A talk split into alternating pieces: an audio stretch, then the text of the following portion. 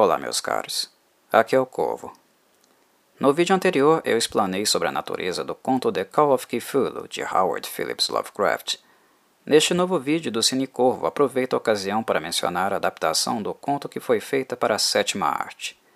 Embora o conto seja de extrema relevância para o horror e continue sendo influente e aclamado, a adaptação cinematográfica, por sua vez, não é tão conhecida para a maioria do público alheio à obra do autor. Ela é uma produção independente, de orçamento minúsculo, mas se engana quem acha que este pequeno filme de 47 minutos não honra a obra original do mestre do horror cósmico. Pelo contrário, até a presente data continua sendo uma das representações mais fiéis e assertivas da obra de Lovecraft no cinema, que, por sinal, é de difícil adaptação.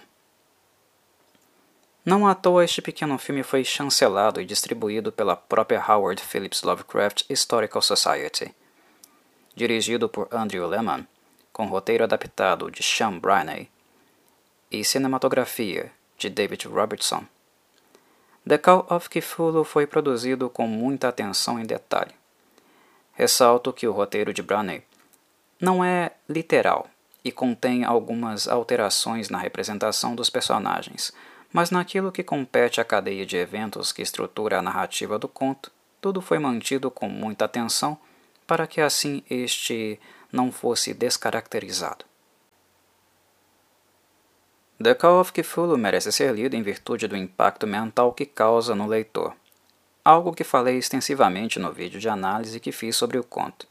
Neste sentido, este filme não o substitui e nem chega perto de transmitir a riqueza de elementos, impressões e sensações contidas nele.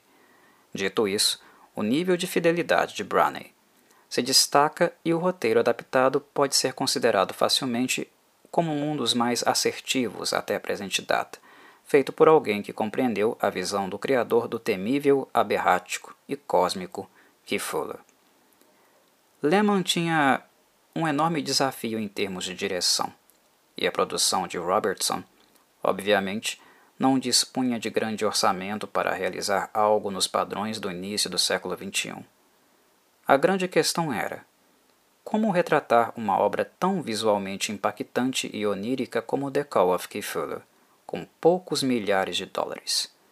Seria uma missão impossível? Lehman e Robertson provaram que não.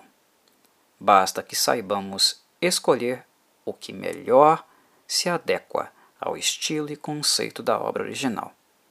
A visão do autor. É claro que milhões de dólares à disposição ajuda muito na criação de um filme Lovecraftiano, mas até o presente momento o cinema mainstream não conseguiu fazê-lo adequadamente por não compreender que não é apenas na estética Lovecraftiana que reside todo o encanto do seu horror. Esta estética não deve ser apenas chamativa e bem feita. Os horrores Lovecraftianos devem conter algo etéreo, onírico e misterioso, para além da casca e da superfície da imagem. Devem conter aquela ânsia antropológica que foi demonstrada de maneira magistral no conto, que ajuda a perfurar a superfície e chegarmos até as profundezas da mente, que por sua vez se torna insana durante o processo. O que faz de um filme Lovecraftiano não é aquilo que é retratado na superfície. Porque ela é apenas uma porta de entrada para o absurdo que se oculta no abismo abaixo. Um filme Lovecraftiano precisa ser ao mesmo tempo denso e instigante, algo muito difícil de balancear e que poucos realmente conseguiram no cinema. É algo bonito de ver como um filme tão baratinho como este, feito com amor e muita dedicação, consegue fazer o que nenhuma outra produção milionária antes dela conseguiu. É um filme muito atento a detalhes, não apenas textuais, mas na melhor forma de traduzir o conteúdo verbal comunicado por Lovecraft. Algo complicadíssimo porque o que ele narra conceitualmente está para além da física, do cosmo e dos limites da mente humana. Como retratar algo onírico e ordenadamente desordenado? Como retratar este paradoxo em imagens organizadas e lineares?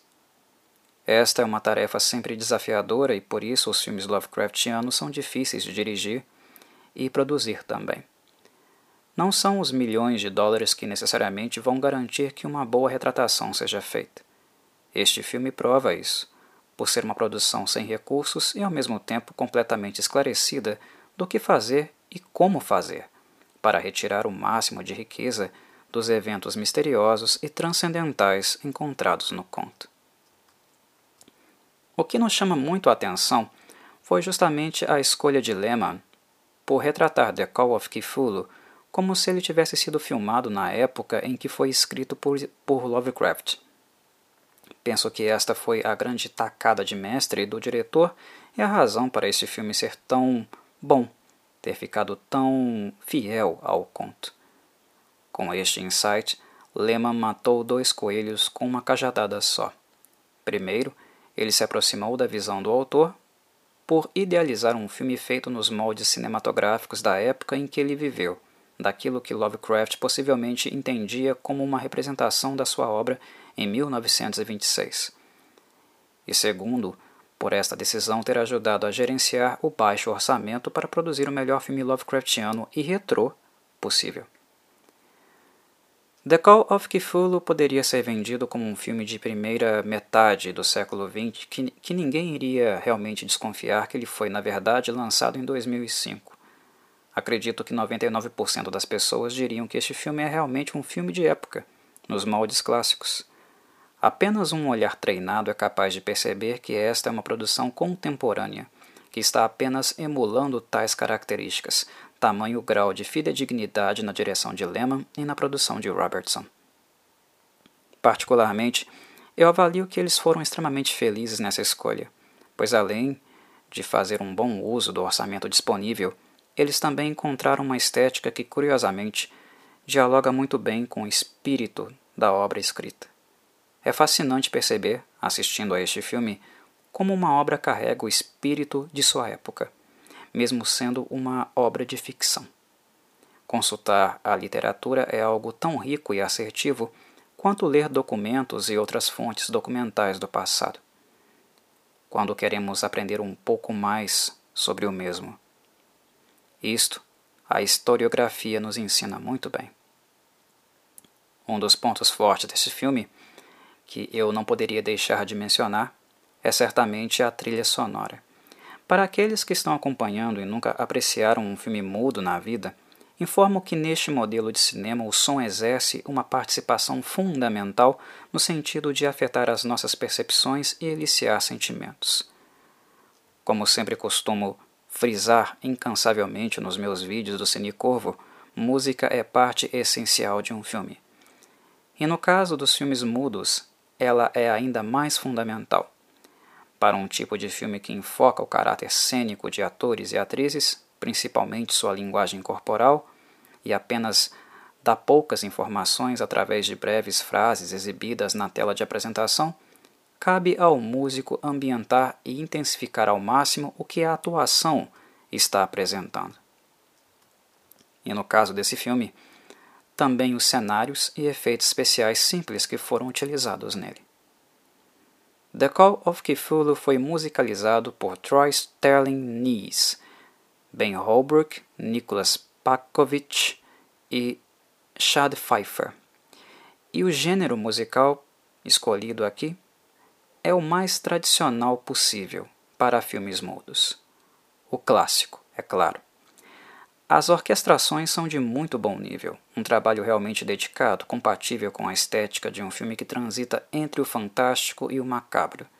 E como já era esperado, elas estão sempre presentes em destaque, no primeiro plano. As melodias e harmonias tomam o o telespectador pelas mãos, conduzem-no na jornada traçada pelo protagonista e o leva até Railé e seus tormentos inomináveis.